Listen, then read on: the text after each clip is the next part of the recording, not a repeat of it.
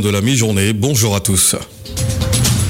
Le chef de l'État, Alassane Ouattara, a récompensé les éléphants après leur sacre dimanche en finale de la Cannes 2023. C'était hier mardi au palais présidentiel. C'est aujourd'hui que débute le carême chrétien. Pour le vicaire de la paroisse Sainte-Anne d'Adjamé-Benjerville, ce moment de jeûne doit être un temps pour se préparer moralement et spirituellement pour le rendre favorable. Hors de la Côte d'Ivoire, Internet est de nouveau coupé depuis hier au Sénégal, une mesure qui, selon le gouvernement, est prise pour empêcher la diffusion de messages de haine. Dans ce bulletin, nous aurons aussi un dossier d'actualité sur l'impact de la Coupe d'Afrique des Nations sur les recettes des commerçants à Daloa. Enfin, nous conclurons avec l'invité de la rédaction.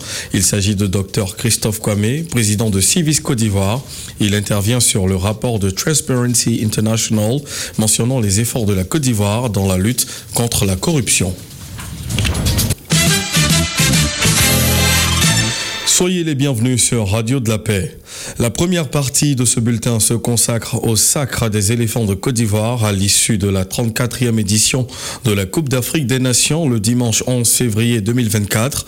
Ils ont été honorés par la nation hier mardi au palais de la présidence. Distinction et présents leur ont été remis en présence du chef de l'État Alassane Ouattara. Junior Cardin était au palais, son reportage.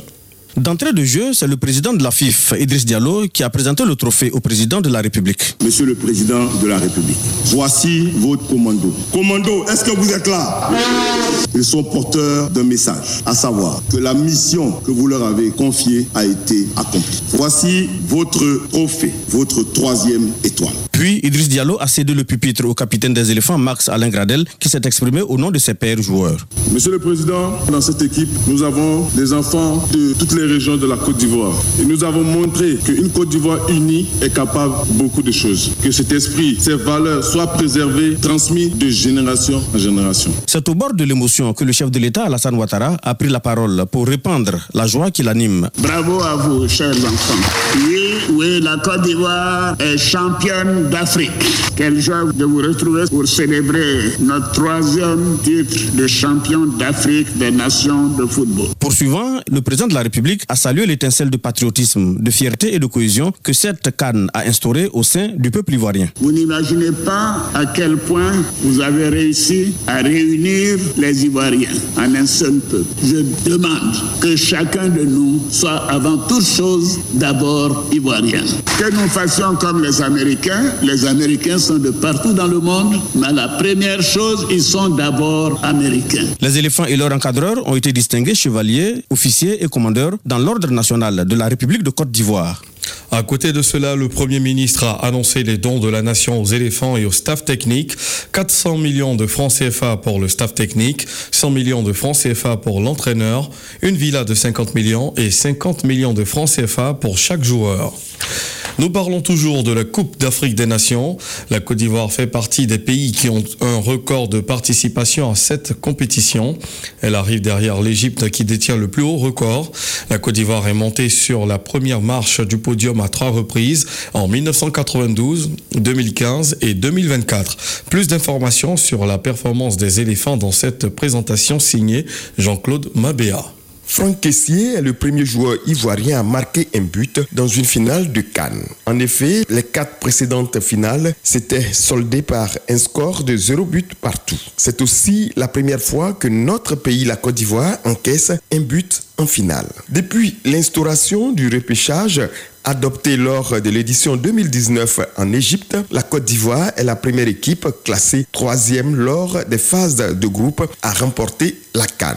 La Côte d'Ivoire est le premier pays à avoir remporté une Cannes édition 1992 sans encaisser de but. La Côte d'Ivoire est le premier pays à remporter une Cannes après avoir perdu 4 buts à 0 en match de poule. Après l'Égypte, l'Éthiopie, le Ghana, le Soudan, le Nigeria, l'Algérie, l'Afrique du Sud et la Tunisie. La Côte d'Ivoire est le neuvième pays à remporter le tournoi à domicile. En 34 éditions de la Cannes, la Coupe a été remportée 12 fois par le pays organisateur. Depuis le sacre du Nigeria en 1980, la Côte d'Ivoire est la première équipe de l'Afrique occidentale à remporter la Cannes à domicile. Depuis son élargissement à 24 participants en 2019, la Cannes a été remportée par des sélectionneurs nationaux. Jamel Belmadi avec l'Algérie en 2019, Aliou Cissé avec le Sénégal en 2021 et le dimanche dernier, Faye Emers avec la Côte d'Ivoire en 2023. La Côte d'Ivoire est la première équipe à changer d'entraîneur pendant une phase finale de Cannes. Mieux, elle a remporté le tournoi malgré ce changement.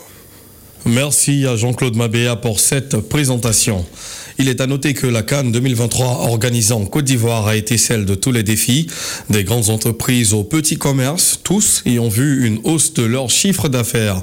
Lors de la finale opposant la Côte d'Ivoire au Nigeria, Jean-Mélène Bitty s'est intéressé aux petits commerces qui ont tourné autour du stade d'Ebempe. Il livre ici les détails. Comme tout le long de cette compétition, les abords des stades se sont transformés en petits centres commerciaux où les commerçants ont réalisé de bonnes affaires. Dimanche 11 février, jour de consécration des éléphants de Côte d'Ivoire, ils se sont encore frottés les mains, comme nous le fait savoir Nana Yao Jules, vendeur de gadgets sportifs à Ebimpe. Marc peut vendre 200 sapots, 150 sapots, 500, 500. Le drapeau est fini, c'est des sapots là. J'ai envoyé euh, 700, j'ai vendu 50 d'abord. La canne finie. Le coup reste, en tout cas, on a gagné pas à cause de Dieu on a gagné notre marché. Non loin de la route principale menant au stade Alassane Ouattara, Dom Koulibaly Fonta est vendeuse de pain au condiment. Pour cette période, son chiffre d'affaires a carrément explosé. Je vendais 10 pains, mais maintenant là, je vends 60 pains, 40, 50. Aujourd'hui, comme ça, j'ai vendu 100 pains comme ça. 700, 800, 500. Aki Kousso Catherine, restauratrice et tenancière de Maki, elle a un pincement au cœur car avec la fin de cette compétition, ce sera un grand manque à gagner pour elle. Ça a changé, en tout cas, ça va. Ça va. Moi, mais j'ai beaucoup prié parce que bon, la Côte d'Ivoire gagne pour qu'on puisse avancer. Bon, quand la Côte d'Ivoire a perdu, vraiment, j'étais vraiment découragée, mais bon, Dieu a fait. Faut pas la canne va s'arrêter, ça n'a qu'à continuer. En tout cas, c'est mon souhait parce que ça, ça continue. Je veux même pas même, ça n'a qu'à continuer seulement. La Cannes 2023, en plus d'être celle de l'hospitalité, elle a aussi été celle de bonnes affaires et les petits commerces ont tiré profit de cette compétition. Ouvrons une page religion dans ce journal. Le carême chrétien 2024 débute ce mercredi 14 février.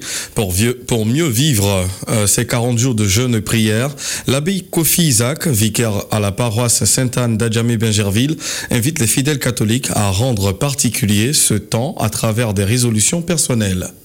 Le carême 2024 est le signe de l'unité le fait de marcher ensemble, le fait de soutenir les plus faibles. Voilà comme le thème de l'année pastorale. Pour une église synodale, seront tous responsables. Nous devons nous soutenir, nous devons nous aider, mutuellement aider les pauvres. Les dispositions que nous allons prendre, c'est d'abord revoir notre relation avec le Seigneur, avoir une vie de prière d'abord, se confesser pour bien entrer dans ce temps de carême-là. C'est un temps fort de l'Église, donc nous devons tous nous préparer spirituellement, moralement et à tous les niveaux pour que ce temps-là soit un temps favorable pour nous. Et puis prendre des résolutions, voilà, si tu as l'habitude de, boire assez, il faut réduire. Si tu as l'habitude aussi de, mentir, il faut essayer de revoir tout ça. Voilà. C'est chacun qui doit animer bien ce temps-là. Chacun qui doit prendre des résolutions à son niveau. Si on l'Église pas imposer quelque chose, l'Église nous dit que c'est le temps des carèmes, nous devons faire l'effort nous convertir. Mais comment tu vois ce temps-là? C'est un temps de conversion, mais qu'est-ce qu'il doit faire pour me convertir réellement? Voilà, c'est donc à chacun de nous de voir à son niveau qu'est-ce qu'il doit faire dans ce temps de carême-là. Pour que ce carême ne soit pas comme les autres, mais que ce carême m'apporte beaucoup de grâce, beaucoup de paix et beaucoup d'amour. À l'instar du carême chrétien, l'Église catholique est en deuil. L'archevêque métropolitain de Boaké, Monseigneur Siméon Awana, n'est plus. Entre douleur et nostalgie, le père Alain Pierre Yao, dont il a été un proche collaborateur, retient de lui un homme dévoué pour son Église et son peuple. Nous écoutons le vicaire général de l'archidiocèse de Boaké. La douleur est vive et on ne s'en remet pas. On ne s'en remet pas. C'est comme si c'était un rêve. Mais désormais, on passera, oui, s'asseoir dans la vie, on verra que la place sera vide. Et cette douleur est immense. Et bon, on observe, on, prie, et on demande au Seigneur de, nous accorder sa, cette consolation. C'est une grosse fête que nous avons aujourd'hui. C'est un grand homme, un grand homme d'église et aussi un grand homme de, la nation. On était un lien pasteur qui, aime son église, qui aime son peuple, qui aime les personnes qui sont autour de lui et qui aime la, mission pour laquelle il a été choisi. Et au-delà de cela, cette mission qui se refait dans sa vie de chaque jour euh, le pousse aussi à, aimer, à aimer fortement son pays. On a vu son implication lorsqu'il y a eu la crise, la crise de 2002 et la crise post-électorale. Tout ce qu'il a, il a entrepris, euh, comment il s'est impliqué fortement pour que la Côte d'Ivoire puisse retrouver la paix. Déjà, on se souvient, on se souvient très bien des de messages très forts qu'il a lancés à, à feu le président Guy Robert à la basilique, où il invitait à, à ouvrir les yeux sur ce qui se passe autour de lui et à entrer en profondeur dans les raisons essentielles de cette crise. La plupart se laissaient tromper. Et Ayam Soko, dans les premières heures de la crise, n'a pas hésité à ouvrir les, les portes des églises, de toutes les institutions qu'il avait pour accueillir les déplacés. Il s'est impliqué fortement avec la Caritas pour recevoir ces personnes, les nourrir, les soigner, les, leur donner de, l'espérance. Et ça, c'est des choses qu'on ne peut pas oublier. C'était le père Alain Pierre Yao, vicaire général de l'archidiocèse de Boaké, et avant lui, l'abbé Kofi Isaac. En tous deux été joints par Christelle Yesso. Actualité sur le continent, le gouvernement sénégalais a suspendu hier mardi l'accès aux données mobiles. La mesure a été prise alors que le collectif protégeant nos élections avait appelé à une marche contre le glissement du calendrier électoral. L'accès à Internet avait déjà été restreint pendant au moins huit jours pendant que le Parlement se prononçait sur le report de la présidentielle. Les autorités sénégalaises justifient ces restrictions par la diffusion sur les réseaux sociaux de messages de haine subversifs qui ont déjà provoqué de violentes manifestations. Alors que sa marche a été interdite mardi, l'opposition annonce qu'elle descendra dans la rue samedi. Nous revenons en Côte d'Ivoire, direction le Haut-Sassandra, à l'ouest de la Côte d'Ivoire. De nombreux commerçants, hommes d'affaires et petits commerçants à Dalois ont profité de la 34e édition de la Coupe d'Afrique des Nations de football pour lancer de petites activités ou réaménager leur cadre de travail pour attirer de nombreux clients, de nouveaux clients. Leurs affaires euh, marchent très bien pour les uns, mais pour d'autres, la Coupe d'Afrique des Nations ne change rien à leurs recettes et revenus habituels. Jean-Noël Kwame, notre correspondant sur place, a fait le tour des villages Cannes dans la ville de Daloa pour un constat terrain. Il nous propose le dossier qui suit. Situé en face d'un village Cannes au quartier Lobia, Touré Hassan fait habituellement des impressions et des photocopies de documents. La canne n'a pas eu d'impact sur moi, mon activité. C'est toujours la même recette. Malgré le fait que nous soyons à côté d'un village Cannes, on n'a pas eu d'impact. À côté de lui, Bamba Adama, vendeur d'imprimantes, a réaménagé son cadre de travail pour espérer attirer plus de clients. La venue de la canne, il n'y a eu pas grand impact sur la vente de mes imprimantes. Ça a toujours été les mêmes clients, les mêmes sorties, les mêmes entrées. Raison pour laquelle j'ai mis un petit écran juste devant mon entreprise pour pouvoir attirer au moins la clientèle. Il y a des personnes, des nouvelles têtes qui viennent s'informer au fur et à mesure. Ça m'a permis d'avoir des éventuels clients aussi. CD Manga, quant à lui, a ouvert une supérette quelques mois avant le début de la Coupe d'Afrique et ses affaires marchent parfaitement. Vu qu'il y a le village Cannes à côté, il y a du monde, ils vont boire, ils vont manger, c'est bon pour le business. Quand il n'aura plus le village Cannes,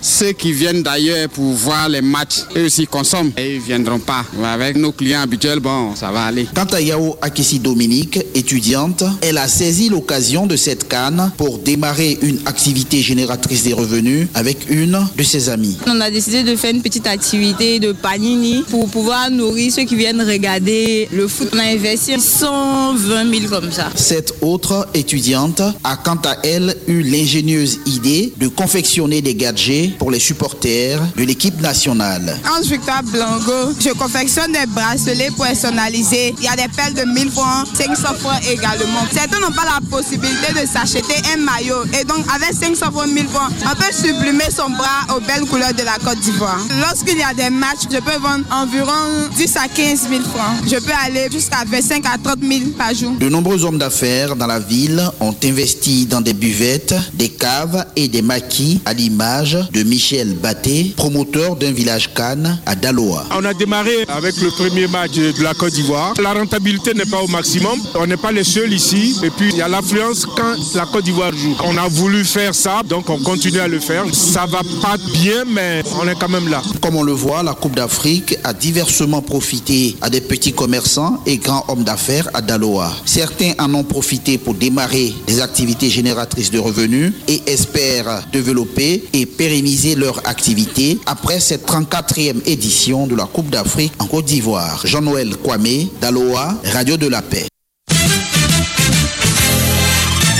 Dernière articulation de ce bulletin, l'invité de la rédaction. Bonne gouvernance. Le récent classement de l'indice de perception de la corruption 2023 de Transparency International indique que la Côte d'Ivoire a fait des efforts dans la lutte contre la corruption, ce qui la place au 87e rang sur 180 pays avec un score de 40 points sur 100. Pour commenter ce classement, Dr Christophe Kwame, président de Civis Côte d'Ivoire, une ONG de sensibilisation sur les notions de bonne gouvernance et de lutte contre la corruption, est en entretien avec Jean-Claude Comé. Christophe Kwame, bonjour.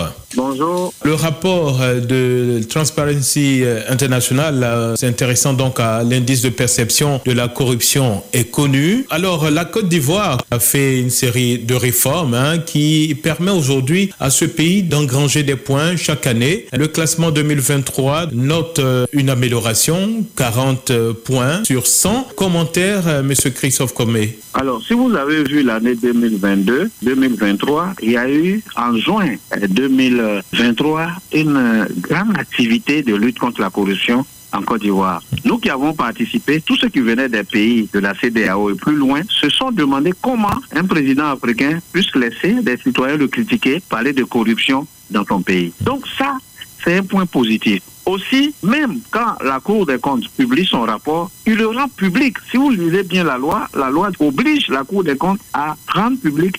Vous avez vu Signalis, vous avez vu le ministère de la promotion de la bonne gouvernance régulièrement former les journalistes d'investigation, renforcer les capacités de la société civile. Vous avez vu la mise en place de l'AGRAC, Agence de gestion et de recouvrement des avoirs criminels. Vous avez vu la mise en place du pôle pénal économique. Donc, on vient d'avoir le communiqué du procureur qui nous annonce qu'une affaire de 100 milliards est en train d'être traitée au niveau du pôle. Donc, d'une part, il y a les réformes, il y a les lois. D'autre part, il y a les institutions. Et le troisième point qui a fait que la Côte d'Ivoire a gagné, c'est le fait que le ministre de la Justice, suivant le leadership du gouvernement, a publié et a obligé tous les procureurs pour toutes les affaires en cours et qui peuvent entraîner les mois des populations, que ces procureurs-là en fassent des publications relativement à la loi d'accès à l'information. Donc, c'est tous ces éléments-là qui ont été mis dans la même cagnotte et nous sommes classés 87e. Quels sont les domaines pour vous qui gagneraient à être améliorés pour que la Côte d'Ivoire, au-delà d'un classement, vive réellement cette lutte contre la corruption? Ce qu'il faut aujourd'hui, c'est que le gouvernement, les ministères techniques, les agences de lutte contre la corruption continuent le renforcement des capacités de leurs membres. Je le dis parce que souvent, quand nous venons à des informations, nous sommes obligés de relater les lois d'accès à l'information pour qu'ils puissent nous répondre. Donc, premièrement, nous pensons que le gouvernement doit prendre à bras le corps la pédagogie, l'information de ce leadership nouveau qui veut que tous ceux qui gèrent l'argent public puissent en donner information aux citoyens. Deuxième étape,